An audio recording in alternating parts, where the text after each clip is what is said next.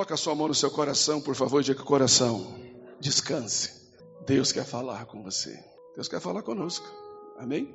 Nós estamos encerrando hoje o último domingo dessa série Valorizando a Vida, que é o Setembro Amarelo, onde existe essa luta contra o suicídio, que é uma causa de morte brutal que acontece no mundo, e eu falei é, já algumas vezes sobre isso. É um assunto que não é tão divulgado, exatamente para que não venha incentivar outras pessoas a fazer isso. Mas já chega a ser a quarta razão de morte entre adolescentes de 14 a 29 anos no mundo. A cada 40 segundos alguém tira a vida no mundo. No Brasil, esse número já é altíssimo também. A cada 45 minutos no Brasil, uma pessoa morre, se mata, suicida-se. Então, durante esse culto, certamente alguém no Brasil já atentou contra a sua vida. E esse número ainda ele é subnotificado, por quê? Porque não há uma, um interesse de um registro em massa dessas informações, exatamente para não causar esse pânico e não incentivar outros a fazer isso. É uma causa muito ruim, horrível. A gente faz vista grossa para esses assuntos e outros, porque somos crentes, porque somos servos de Deus, imaginamos estar livres dessa situação tão horrorosa. E o número de casos acontecendo no meio de pessoas que se dizem crentes, cristãs, tem aumentado de forma absurdamente. Inclusive o número de pastores suicidando-se. Pastor, mas ele sabe, ele conhece, por que, que ele fez isso? Pois é, só sabe a dor quem a tem. Só sabe a intensidade da dor, com Francisco Marques, quem passa por ela. Só quem está doente é que sabe o que está sentindo. E é muito bom a gente respeitar a dor das pessoas. Porque eu tenho dito aqui repetidas vezes, a dor de cada um é a dor de cada um. Diga se pode, é a dor de cada um. É a dor de cada um. Não adianta eu olhar para alguém e dizer, ela acabou de ser frouxo, rapaz. Eu passo por isso, por aquilo, aquilo outro, e estou aqui em pé e você fica com essa dorzinha de nada. Mas é a dor dele. É a dor de cada um. De repente, aquela dorzinha, que parece ser uma dorzinha, né, uma dor pequena, ah, na minha visão, para ele é uma potência máxima. Aquilo está sugando todas as suas energias, sugando todas as suas forças. E a igreja precisa se manifestar, precisa fazer alguma coisa. É, são doenças emocionais muito próprias, muito pertinentes desse século 21, desse tempo frenético, dessa vida corrida desesperada, desse contato exagerado pelas redes sociais e contatos mínimos pessoalmente. A pessoa está rodeada de pessoas e está só. Né? Então a gente está no meio da multidão, se disfarça bem, ainda mais hoje que estamos usando máscara, e você não consegue perceber o quanto a pessoa está sofrendo, o quanto ela está em dificuldades. E esse pastoreio, essa igreja, tem se preocupado com esse tema, com esse assunto e tantos outros, e nós precisamos organizar isso. Existem algumas causas que foram pontuadas por pessoas que chegaram ao ponto de suicidar-se. Então, estudos dão conta de que esse caminho, antes de chegar ao suicídio, a pessoa foi vitimada por algumas situações. E algumas delas estão listadas e eu quero trabalhar com vocês um pouco aqui. Primeiro, a solidão. Diga solidão. Solidão é uma coisa horrorosa. Só quem convive com a solidão é que sabe o quanto é doloroso, diga, o quanto é difícil você conviver com a solidão é perturbante. Tem que aprender. Tem pessoas que já dizem assim: não, pastor, eu prefiro estar só. Claro, é melhor estar só do que mal acompanhado, é verdade. Mas tem pessoas que já se acostumaram àquela vida a sós, né? Quando ele começa a dividir o espaço dele com outro, ele se sente incomodado, porque já se acostumou. Mas não que a solidão seja a melhor situação, a melhor saída, o melhor remédio. É possível que a pessoa esteja convivendo no meio da multidão, como nós estamos aqui, mas saiu daqui, ela está só, vai para casa, está só num quarto, numa sala, em algum lugar onde o seu pensamento está vulnerável a tantas situações terríveis, e isso pode, não é que leva, isso pode levar a uma perda de apetite, a um desânimo de um sentimento, pode levar a pessoa, é, é, enfim, a uma doença caracterizada como depressão, porque pode ser uma depressão física, existem vários tipos de depressão. Quando a gente fala em depressão, parece que para o crente é aquela coisa, não, isso é coisa de demônio. Não, meu irmão, não seja ignorante. Demônio é uma coisa, depressão é outra, tá? Existe depressão física, diga física, depressão emocional e depressão espiritual. O que é uma depressão física? É o corpo que, por falta de alguma vitamina, ele está fraco. Às vezes a pessoa está numa fraqueza, num desânimo, sabe, sem coragem para fazer algumas coisas. Ela não está doente, o corpo está faltando vitaminas. Vai lá, faz uma bateria de exames, o médico detecta, está faltando vitamina B, 12, não sei o que e tal. Toma esse complexo aqui. Opa, daqui a pouco o corpo fica forte. Ele não tem doença emocionalmente. Ele está bem no casamento, ele está bem na vida, ele está bem com Deus. Mas o corpo está numa depressão, porque está faltando vitamina. Então precisa repor vitaminas no seu corpo. Existe aquela depressão emocional que é essa que nós tanto conhecemos por diversas razões. E falaria algumas delas. E também a depressão espiritual. Diga, depressão espiritual. O que é depressão? É a pessoa que vai descendo, vai descendo, então vai, vai dando uma depressão. Gente, isso é muito sério. Há quem diga, há quem diga que o primeiro passo é a indução, diga indução. Isso, se não se livrou da indução, aí vem exatamente a opressão, diga opressão. Se não se livrou da opressão, aí vem a depressão, diga depressão. Se não se livrou da depressão, aí vem um estágio de, que nós vamos chamar de, de bêbado, de embebido, embebecido, ou numa linguagem popular, é, a pessoa está possuída. É, eu estou tentando achar aquele nome quando tem um demoniado aí. Possesso, essa palavra. A pessoa está possesso. Obrigado. E a pessoa possessa não é só de demônio. Tem gente possesso de comida. Tem gente possesso de raiva. Tem gente possesso de ciúmes. Tem gente possesso de ira, de ódio, de rancor. Tem gente que está possesso por tantas outras coisas. Ele se embebedou tanto de uma situação que ele possessou. Chegou ao limite. Agora ele está dominado por aquilo e não enxerga mais nada não tem uma outra lente, ele só enxerga aquilo. Então são caminhos, a indução, o indivíduo é induzido a alguma coisa. Se não se livrar, ele passa a ser oprimido por aquilo. Se não se livrar daquela opressão, ele passa a ser deprimido por aquilo. Se não se livrar da depressão, ele passa a ser possuído por tudo aquilo.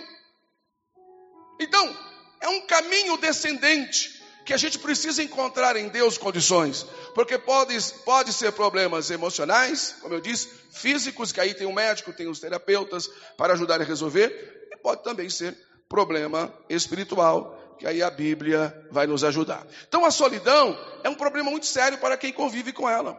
Nós precisamos buscar em Deus condição para termos a sua companhia, porque se a Bíblia diz que Deus está conosco todos os dias, nós não podemos sentir solidão.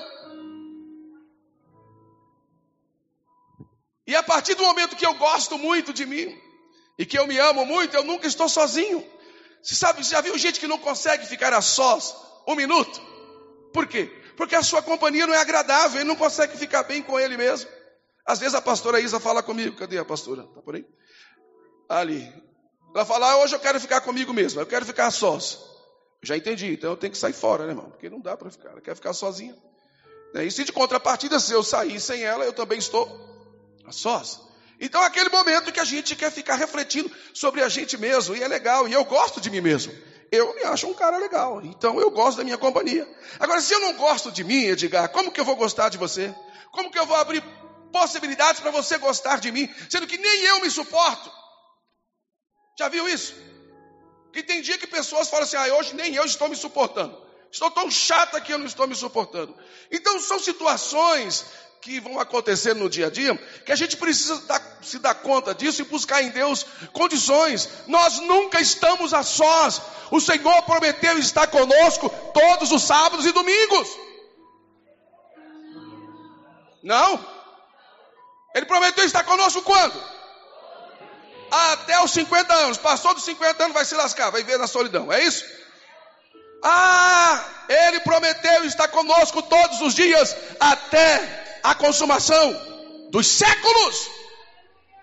De um ano de idade a cem anos de idade, ou se passar, Deus está conosco. O salmista desfrutou isso. Fica atento aí que eu vou precisar de vários versículos. Coloca em Salmos 23, o verso 4, por favor. Vamos começar por ele, tem tantos outros aqui, eu quero rapidinho. Vamos ler juntos, esse texto é glorioso, esse que vem aí. Salmo 23, verso 4. Gostaria de contar com a bondade, com a gentileza de toda a igreja para que lesse comigo. Bora lá. Ainda que eu andasse pelo vale da sombra da morte, não temeria mal algum, porque tu, porque tu, porque tu, Senhor, a tua vara e o teu cajado me consolam.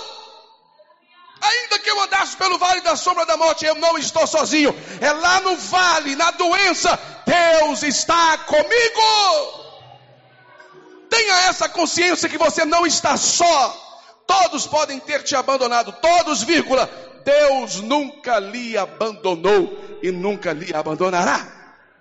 Solução para a solidão: depressão, é a consequência mais desastrosa contada na vida daqueles que cometem o suicídio. Nos Estados Unidos, o número de pessoas que morrem por suicídio, 90% ou mais, a causa é contada como depressão. E às vezes as pessoas não percebem isso. A pessoa começa a chorar muito, se isola, fica irritadiça, ou seja, prefere não falar sobre os seus problemas com ninguém, é, não confia os seus sentimentos a ninguém, é verdade? A pessoa começa então a mostrar alguns sentimentos, alguns sinais, e a gente precisa estar ligado a tudo isso. A Bíblia tem uma palavra para nós, Deuteronômio 31 e 8. Vamos ver o que, que a Bíblia nos afirma para quem está se sentindo assim. Olha o que, que a Bíblia diz. Eu quero que você leia junto. Então estou mostrando a causa e mostrando o remédio e mostrando a solução. Juntos! O Senhor não, bem bonitinho. 3, 2, 1. O Senhor, pois, é aquele que vai adiante de ti. Ele será contigo. Não te deixará, nem te desamparará. Não temas. Tem uma pessoa bonita do seu lado aí? Não tenhas medo. Não precisa se espantar, não. O Senhor está contigo, não te deixará, nem te desamparará. Esse é o remédio, meu amigo. Eu sei que a coisa está difícil, mas a palavra de Deus é a solução para os problemas da humanidade. Creia. Isso aqui transcende o conhecimento humano. Isso é fé, é acessar o invisível, tocar no coração de Deus e trazer a cura para a nossa alma. É a Bíblia. Glória a Deus por isso. Quem ama a Bíblia, diga amém. Quem crê na Bíblia, diga amém. Outro problema são problemas de saúde, doenças graves. Não que seja essa a razão, mas na maioria dos casos foi constatado.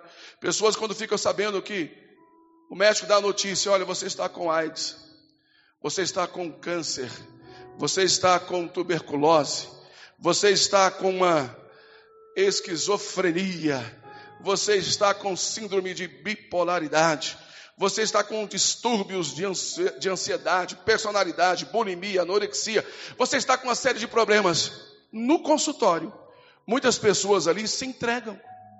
Muitas pessoas ali no consultório, ao receber essa notícia, ela desiste de viver ali. Isso vai tornando essa pessoa frágil e o caminho é sempre descendo. Irmãos, Estando com saúde, Deus está conosco. Olha o texto. Estando sem saúde, Deus também está conosco. Sim ou não? Então a palavra de Deus é o remédio. Eu sei que eu, eu tenho um exemplo dentre tantos outros. Mamãe foi uma mulher doente a vida inteira, de muitas doenças que eram incuráveis, incuráveis. E, e eu nunca vi minha mãe se entregar antes de chegar o dia dela morrer. Eu nunca vi ela se entregar. Os médicos diziam: não tem jeito, tem que tomar esse remédio aqui, porque esse aqui é um paliativo para ir resolvendo, dar um pouco de conforto. Mas isso aí não tem cura, isso aí vai matando ela aos poucos. E eu nunca vi ela acreditar nisso. Ela nunca disse eu estou morrendo, muito pelo contrário, ela gostava de viver, ela valorizava a vida, gostava de comer e comer bem, e queria que a gente comesse e comesse bem. Já disse a vocês, de onde eu estivesse, quando ligava para ela, mamãe, bênção, ela dizia, Deus abençoe meu filho, você já comeu hoje? Primeira pergunta dela. Você entendeu? Então, assim, queria viver, não queria morrer, porque quem quer morrer não se preocupa em comer. Quando alguém está doente, eu ouço sempre pessoas dizendo, pastor Isaías, olha para o fulano, está muito ruim, o estado de saúde dele não está bem. Eu falo, mas ele está se alimentando? Tá, está comendo. Ah, então há uma esperança. Se a pessoa está comendo, bom Francisco Marcos, bom Henrique, aí eu fico naquela esperança, porque o alimento vai produzindo força, vai produzindo vigor, vai produzindo vida, gente. Agora, se parou de comer, aí a tendência é ir morrendo, é ir morrendo. Nós perdemos ontem um tio muito querido, que ganhou todos nós para Jesus, pastor José Luiz, conhecido como Zé Crente. Ontem, 5 horas da manhã, recebemos a, a triste notícia de que o Senhor o recolheu no alto dos seus 85 anos, um dos precursores do Evangelho de Jesus na região norte do estado de Minas Gerais. É um homem que fundou igrejas. Hoje a nossa família contando por mim, meu pai que já foi e tantos outros. Somos dezenas de obreiros, pastores, pastores Maior Lima que está ali. E todos fomos ganhos para Cristo, evangelizados por esse nosso tio. Um homem de um caráter ilimbado, de um amor a Deus e a Bíblia e a, e a palavra do Senhor. Uma coisa impressionante. Ele estava no ano de 62, se não me engano, é, 60 a 62, trabalhando numa empresa aqui em São Paulo. E o Senhor falou para ele: é, abra a Bíblia, ele ouviu uma voz, abra a Bíblia, no livro de Marcos, eu não vou lembrar o texto agora, eu lembro do versículo, Marcos e falou o capítulo e versículo, ele ficou assustado, ele é um novo convertido, então ele falou, como é que eu vou ler a Bíblia aqui no meio da empresa? Foi no banheiro, pegou a Bíblia e foi para o banheiro da empresa e abriu, quando abriu, é aquele texto que diz assim, volta para a tua casa, para o meio dos teus, e diz para eles o quão grandes coisas te fez Deus, ele não titubeou. Fechou a Bíblia, saiu do banheiro, foi no RH, pediu conta da empresa, chamou a família, voltou para lá, sem ter nada no meio do nada. Lá, sem ter nada no meio do nada. E saiu evangelizando e ganhou centenas de vidas para Cristo. Inaugurou igrejas. Então, assim, irmãos, é a convicção de que Deus está conosco todos os dias. E por que, que eu estou contando isso? Porque os últimos dez anos, depois que a minha tia morreu, nos últimos dez anos ele vem realmente muito enfermo, muito doente, a vida dele é deitadinho ali na cama, sabe, não tem muitos amigos, as pessoas quase não vão vê-lo, um pastor querido, ganhou muita gente para Jesus, mas velho, doente, então estava ali, se limitando a uma cama e uma pessoa cuidando dele. Mas todas as vezes que nós íamos lá falar com ele, nunca ouvimos uma palavra de reclamação, de desânimo. Toda a palavra dele é: o Senhor é maravilhoso, a Bíblia é gloriosa. E a minha prima mandou agora, um dia antes dele morrer, deitado na mesma cama, ele cantando o hino: breve eu irei estar com meu Senhor. Isso é esperança, meu irmão. Mesmo não tendo forças físicas, mesmo deprimido, doente, mas a convicção de que Deus estava com ele, e breve ele estaria com seu Senhor. E foi. É assim. Olha o que diz, vamos ver. Deuteronômio já li, né? Veja comigo agora, Salmos 41, um, dois e três, rapidinho. Então, quando alguém recebe a notícia de que está doente, a doença é incurável, a tendência é ele se deprimir. Não, não faça isso. Vamos ver, 41, vamos ler um, dois, três. Juntos! Bem-aventurado é aquele que atende ao pobre. O Senhor o livrará no dia do mal. O Senhor o livrará e o conservará. E o conservará será abençoado na terra, e tu não entregarás a vontade de seus inimigos. Três. O Senhor, não, bem bonitinho, três, dois, um. O Senhor o sustentará no leito da enfermidade. Tu renovas a sua cama na doença. Uh! Mesmo enfermo deitado sobre o leito, Deus vai lá e renova a esperança, e renova o vigor, e renova as forças para a eternidade. Quem pode entender isso? Quem tem essa fé? Deixa eu ver. Vamos aplaudir o nome do Senhor. Mesmo enfermo, Deus vai lá e renova as suas esperanças no leito. Quantas vezes eu e você já fomos visitar alguém doente, em condição quase que terminal, sobre um leito, e fomos preparados para levar uma palavra de conforto e de ânimo, e quando lá chegamos, Nós é quem saímos de lá consolado. Nós é quem saímos de lá animados pela pessoa que estava no leito. Sabe por quê? Porque Deus renova a força daquele que está enfermo. Se tem alguém enfermo aqui, vai recebendo da planta dos pés ao alto da cabeça uma renovação garantida pelo poder da palavra. Ah, eu sinto uma presença poderosa do Senhor aqui. Deus está renovando forças aqui, mesmo você combalido, mesmo você trôpego, sem forças para prosseguir, Deus está renovando as tuas forças.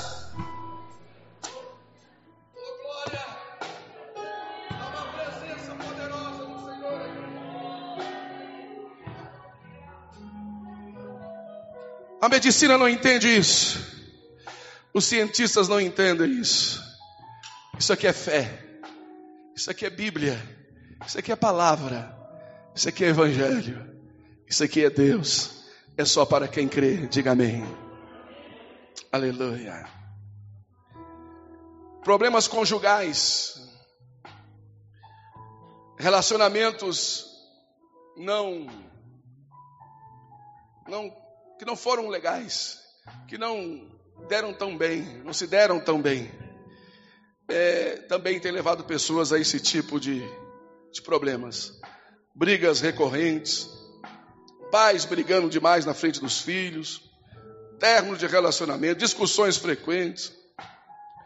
Tudo isso tem desencadeado em filhos, em adolescentes e até nos marmanjões, nos grandões, esse desejo de não querer viver mais. Por quê? Porque as pessoas se tornam depressivas, não enxergam o valor da vida, não enxergam o valor do outro, do próximo. A lente está embaçada, a lente está suja. Ele só enxerga a pessoa com aquela lente, não consegue trocar uma lente para ver a qualidade do outro. E isso vai deixando a pessoa em uma depressão profunda. E muitos, para se livrar disso, querem morrer. Tem um texto bíblico para você. Romanos capítulo 8 Vamos aos versículos 38 e 39. Segura aí que tem um comprimido forte. Aliás, tem uma injeção na veia para combater essa infecção, essa fraqueza, para combater esse vírus terrível. Vamos ver o que está escrito lá? Juntos! Porque estou certo de que nem a morte, nem a vida, nem os anjos, nem os principados, nem as potestades, nem o presente, nem o porvir, nem a altura, nem a profundidade, nem alguma outra criatura de qualquer outro planeta nos poderá separar do amor de Deus que está em Cristo Jesus, o nosso Senhor. Se é verdade, vamos aplaudi-lo mais forte. Tem que ser mais forte, tem que ser mais forte. Uh! Nada!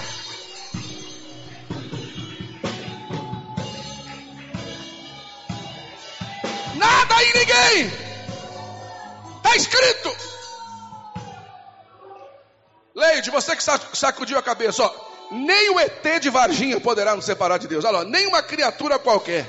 Nem o ET de Varginha, ninguém poderá nos separar, Israel, de Deus, porque o amor de Cristo, ouça-me, o amor de Deus em Cristo, gente, não foi assim, ó, não foi assim, ó, de gota, não, ó, uma gotinha. Tem gente que pensa que o amor de Deus foi algo gotinho. Foi, foi assim, ó. Ó, ó, ó, ó, ó. Foi derramado. Foi jorrando sobre a nossa alma. Então abrace essa palavra. Creia nessa palavra. Viva essa palavra nesta noite. Em nome de Jesus. Isso é maravilhoso. Outra causa que tem induzido as pessoas a isso: dificuldades financeiras. Por favor dificuldades financeiras. Isso aqui é, pode ser a mesma. Esse é um problema quase que de todos nós, né? Quem é que nunca passou por problemas financeiros? Obrigado. Quem é que nunca teve dificuldades financeiras? E quem é que não tem, não está passando? Então as pessoas quando começam a perder emprego, perder salário, pessoas que têm a sua única fonte de renda é, naquele emprego ou naquela aposentadoria, o governo por alguma razão foi lá e cortou. Ou seja, qualquer perda, qualquer negócio não bem resolvido, e ele teve perdas financeiras, isso geralmente leva a pessoa a essa depressão, leva a pessoa a esse clima horrível de querer deixar de viver. Não, tem uma injeção, tem um antídoto para você. Lucas capítulo 12, versículo 15. Vamos ver o que, que a Bíblia tem para nós. É um remédio para a nossa alma. Vamos lá? Juntos!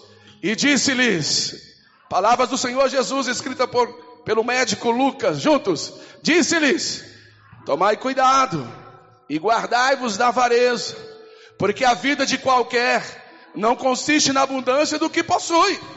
A vida de qualquer um de nós não consiste nos bens. Então, se está perdendo, não perca a vida, porque não queira morrer, porque a vida não está nos bens, a vida está em Cristo, a vida está no Senhor. A nossa vida é para além do dinheiro, a nossa vida é para a eternidade. E o Senhor a quem eu sirvo, a quem você serve, Ele é o dono da prata e do ouro. Aliás, eu sinto pelo Espírito gerando uma efervescência na minha alma de produzir uma palavra profética para alguém aqui nessa noite. Segura aí, se é você que precisa dessa palavra. Eu sei que está difícil. Eu sei que você tem olhado para todos os lados e não tem visto nenhuma forma de solução. A coisa está tão ruim para o seu lado financeiramente. Eu tenho uma palavra de Deus, veio agora da parte de Deus para o meu coração. Por esses dias você vai viver um sobrenatural de Deus. Por esses dias Deus vai mover algo sobrenatural e você vai receber uma resposta financeira da parte do Senhor. Quem pode receber essa palavra profética? Vamos aplaudir mais forte. É o Espírito da profecia que está falando aqui nesta noite. Uh!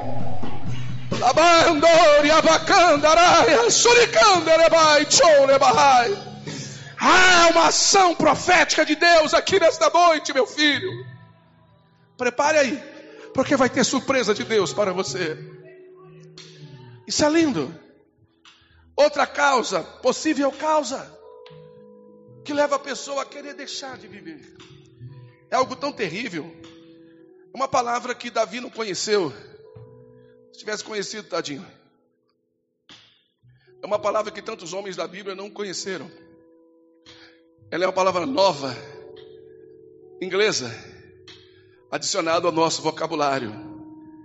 A gente sempre, já disse a vocês, nós temos costumes e gostamos de atribuir ao nosso vocabulário que já é tão rico e que é tão difícil de, de, de falar corretamente. A gramática da língua portuguesa é tão difícil. E a gente ainda quer trazer palavras inglesas para nós, né? Chama-se bullying. Quem já ouviu essa palavra? Não, não é bullying de boca fé. Bullying. Quem já ouviu essa palavra? Quem sabe o que é? Alguém já sofreu bullying? Irmão, eu já nasci sofrendo bullying. Eu não sabia que era isso. Porque eu sempre fui gordinho. Então você imagina eu nos primeiros anos na escola. Aquele pouquinho de gente fica olhando para o Thomas ali, correndo para lá e para cá. E ele é menos que eu fico me imaginando. Sempre fui muito gordinho. Então você imagina na escola, é o gordinho, é o barrigudo, é o bola sete. Você dá risada porque não é com você, Tânia. Você é magrinha, né? Então, é por aí, que mais? Bolacha traquinas. E por aí vai. Quem aqui já foi chamado de algum apelido lá na escola ou no trabalho? Deixa eu ver. Olha aí. E tem uma coisa, viu, Sandro? Quanto menos você gosta, mais pega. Eu já me chamo de gordo exatamente para não ter problema com ninguém me chamar de gordo. Eu já me chamo logo, que aí acabou o problema. Então o que acontece? Já pensou você crescer ouvindo essas coisas?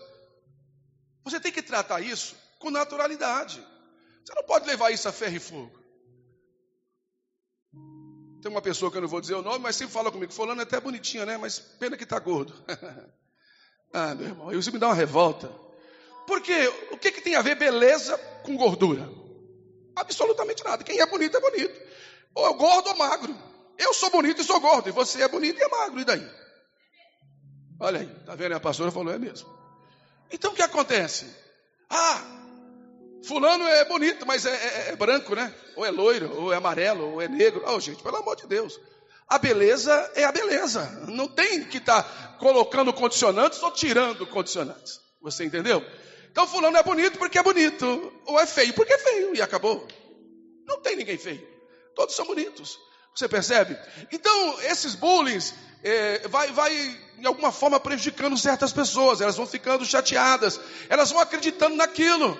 Se eu fosse acreditar naquilo, é, eu não seria uma criança normal. E eu nunca dei bola para isso. Ô oh, gordo, eu digo, e aí, tudo bem, magro? Tranquilo? Estou feliz, graças a Deus. Gordo saudável.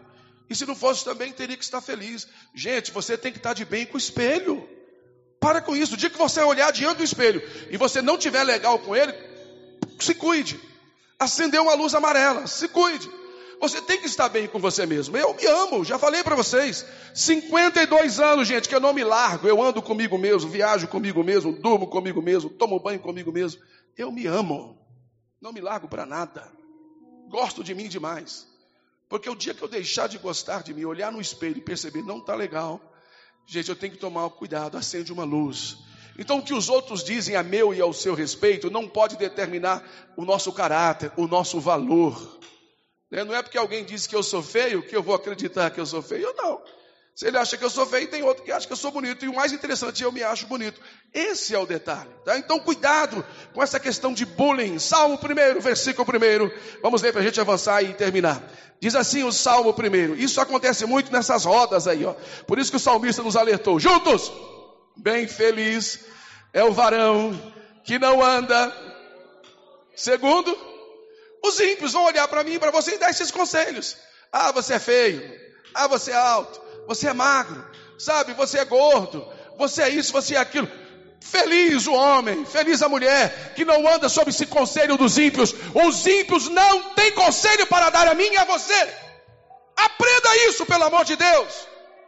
É pelo contrário, somos nós que temos conselhos de Deus para dar a eles. E o dia que a igreja falhar nesse conselho, irmão, para o mundo. Eu quero descer, porque já acabou tudo. A igreja tem de Deus palavras, a igreja tem de Deus ânimo, a igreja tem de Deus unção, a igreja é sal para temperar esse mundo. A igreja é luz para iluminar, para clarear. Bora lá? Que não anda segundo os conselhos dos ímpios, que mais? Nem se detém no caminho dos pecadores, que mais?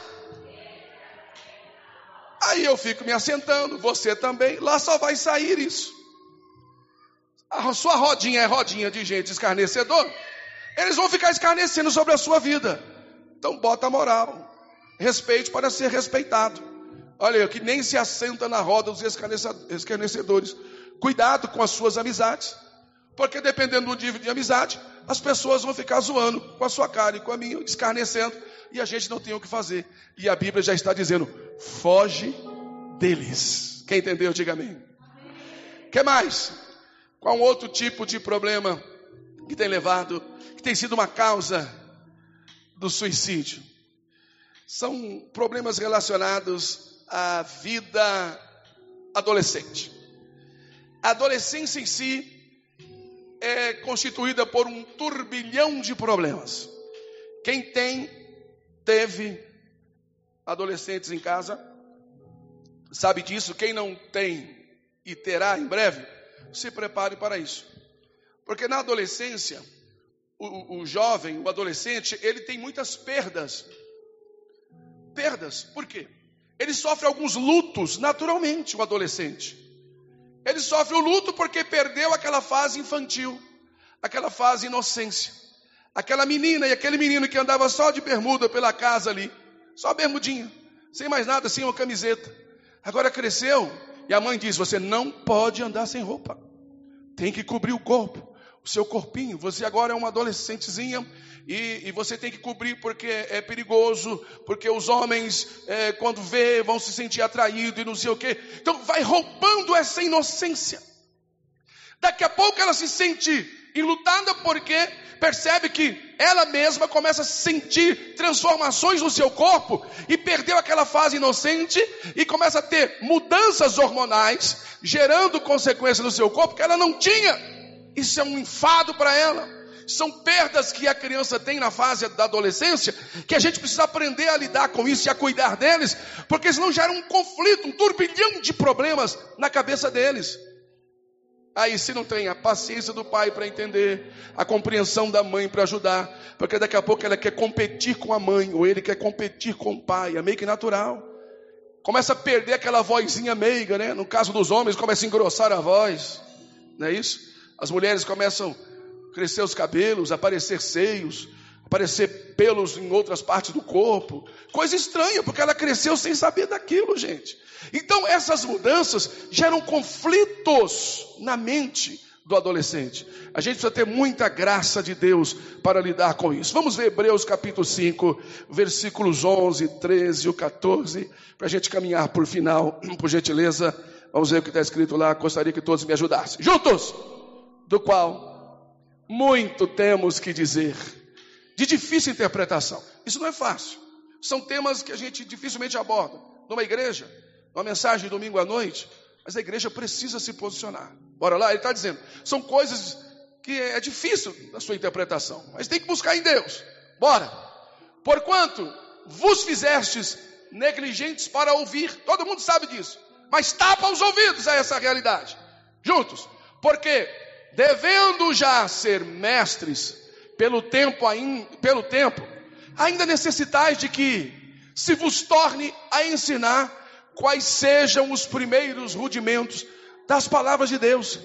E vos haveis feito tais que necessitais de leite e não de sólido mantimento. Vamos até o 14. Porque qualquer que ainda se alimenta de leite, juntos, porque qualquer que ainda não está experimentado na palavra da justiça, porque é Menino, não cresceu. Vamos ver o que diz. Eu já leu 14? Não. Vamos juntos. Mas o mantimento sólido é para os perfeitos, os que já têm um corpo próprio para isso. Os quais, em razão do costume, têm os sentidos exercitados para discernir tanto bem quanto mal.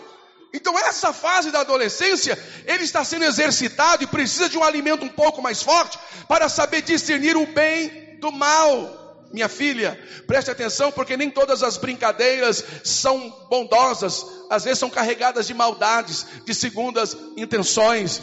Minha filha, cuidado com isso, com aquilo, sabe? Então, eu cresci vendo minha mãe dizer: minhas filhas não dormem na casa de ninguém, sem a minha presença, não. Ah, vai dormir na casa da colega lá, tem homem lá? Não, tem, só tem o pai. Ela não vai. Ah, tem o irmão? É, não vai. Não vai. Nunca deixou. E a Dara também. Dificilmente. Agora, depois de 18 anos, é que estamos aliviando um pouco, porque chega um momento que ela precisa aprender a discernir entre o bem e o mal. Enquanto não, somos nós que precisamos dar o direcionamento. Somos nós que precisamos cuidar. A Bíblia está dizendo. Aí tem mãe, tem pai que larga o filho de qualquer maneira. Depois as tragédias acontecem. Aí vai culpar a Deus ainda.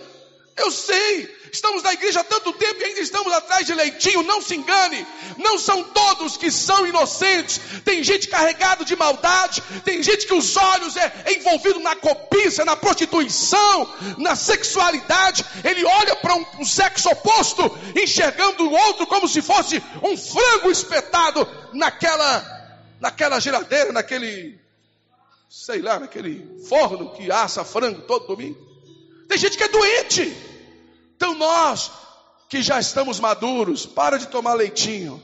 Está na hora de ter um alimento mais sólido. E a palavra de Deus vem como alimento forte para mim e para a tua alma.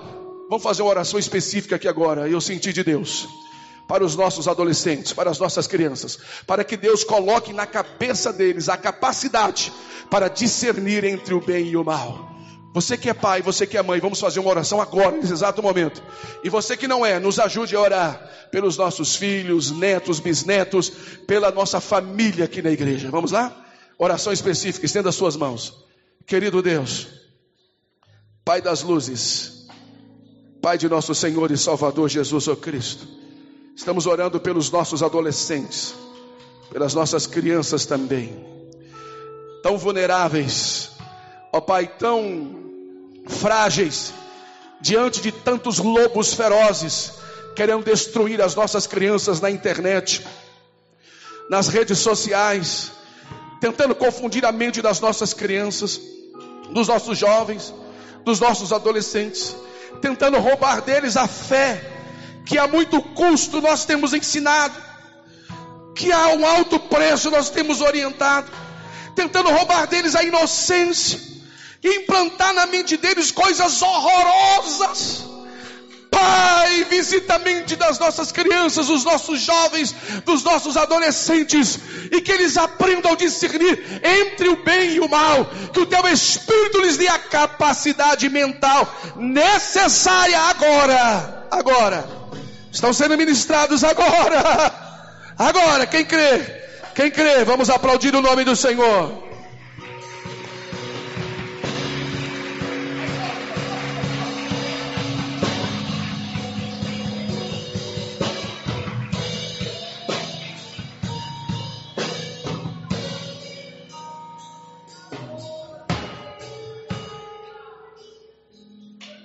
Eu vou precisar falar rasgado aqui porque ninguém precisa ter medo de falar a verdade. Tem gente brincando com coisa séria. Está aí na internet para todo mundo ver. O Partido dos Trabalhadores, o PT, ingressou em Santa Catarina, impetrou um pedido junto ao Tribunal de Justiça para que Santa Catarina seja e receba a chamada comunicação livre. Eles querem induzir isso para as nossas crianças e na nossa cabeça. O que é a comunicação livre? Banir do nosso meio a palavra feminino e masculino. Porque, segundo eles, isso é uma agressão. Isso depõe contra os nossos filhos. Isso depõe contra o jovem, contra o adolescente. Então, diante dessa fala, eu não posso mais chamar de menino e nem menina. Aí a linguagem agora é menine, que vale para um e para outro. Não posso mais chamar de filho, nem de filha, é filha, que vale tanto para um quanto para outro. E por aí vai. E por aí vai. Você está brincando, você está achando que é brincadeira, meu irmão? O mundo está difícil, diga, o sangue de Jesus tem poder. Diga aí. Cadê a igreja? Cadê o papel da igreja? Nós somos o sal para temperar esse mundo. Nós somos o sal para equilibrar esse mundo. Na hora de irmos para as urnas, na hora de irmos para os combates, nós escondemos. Espera aí, calma aí. A coisa está muito séria. O sangue de Jesus tem poder e guarde os nossos filhos desses demônios que estão querendo roubar de nós princípios elementares da palavra de Deus, gente. Isso é muito sério. Qualquer um que chamar minha filha vem aqui. Você está agredindo, não é filha mais. É filha. Deixa ela ser o que ela quiser. Ô, diga, pelo amor de Deus, me ajuda aí, né? Não tem como. É muito sério isso, gente. Ou nós nos posicionamos agora, ou nunca mais. A coisa está muito séria. Está na hora de parar de, de mimimi, de coisas pequenas, ficar reclamando de coisinhas que não fazem sentido aí na igreja. Gente que se machuca por tudo.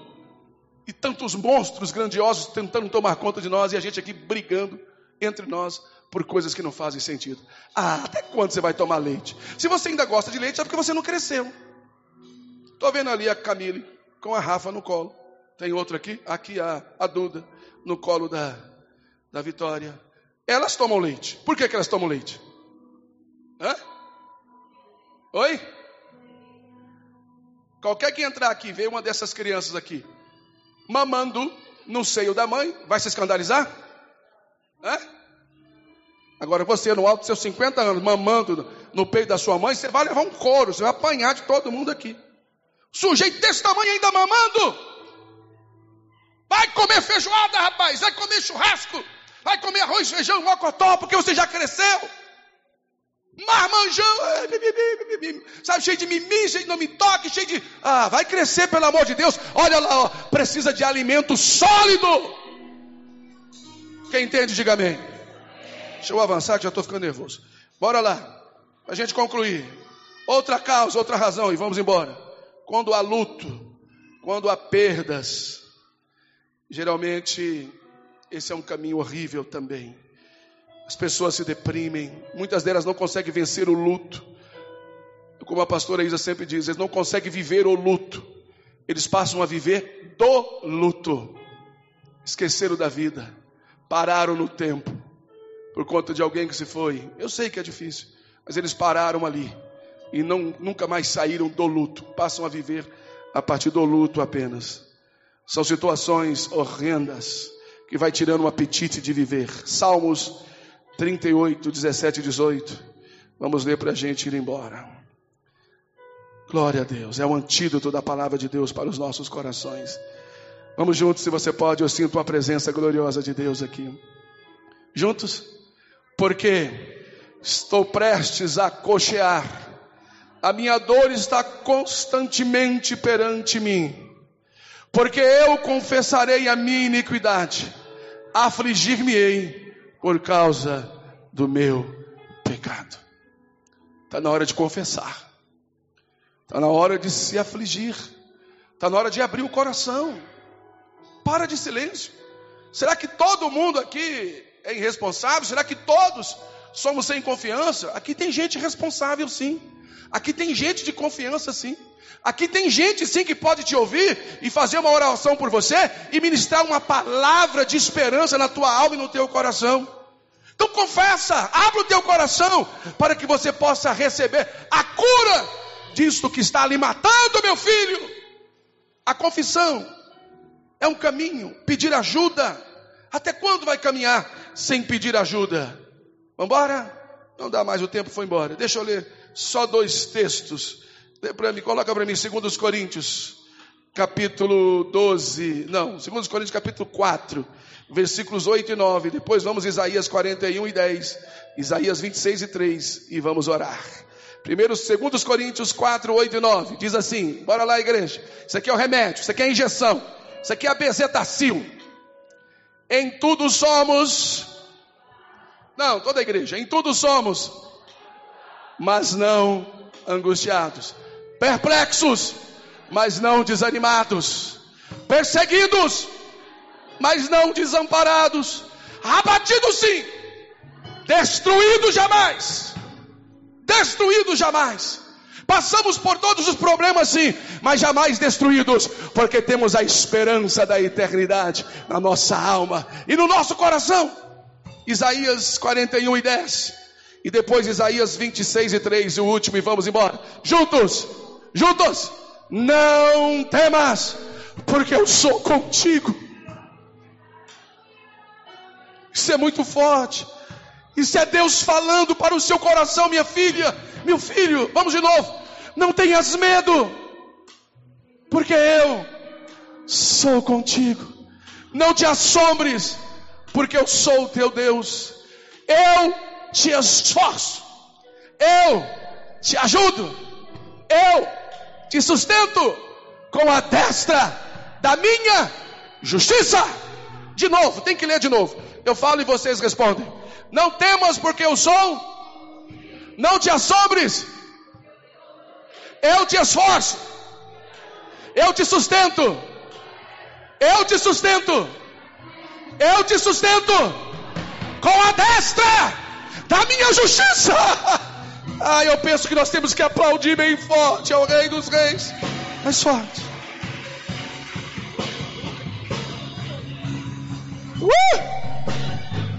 Em pé. Último texto, em pé.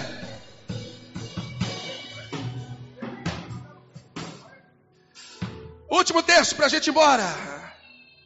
26 e 10. Deus está aqui. Bora lá?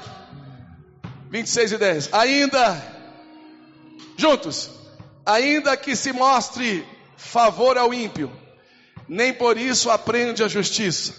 Até na terra da retidão, ele pratica a iniquidade e não atenta para a majestade do Senhor. Ao contrário de todos nós. É, vamos até o 3. É, o 23 é, é o 3, não é o 10 é o 26 e 3, isso. Vamos lá? Tu conservarás em paz aquele cuja mente. Não, não, isso aqui tem que ficar gravado. A semana inteira você tem que lembrar disso. Anote aí no seu celular, na sua Bíblia. Tu conservarás em paz aquele cuja mente está firme em quem? Nas drogas, nos vícios, no álcool, na prostituição.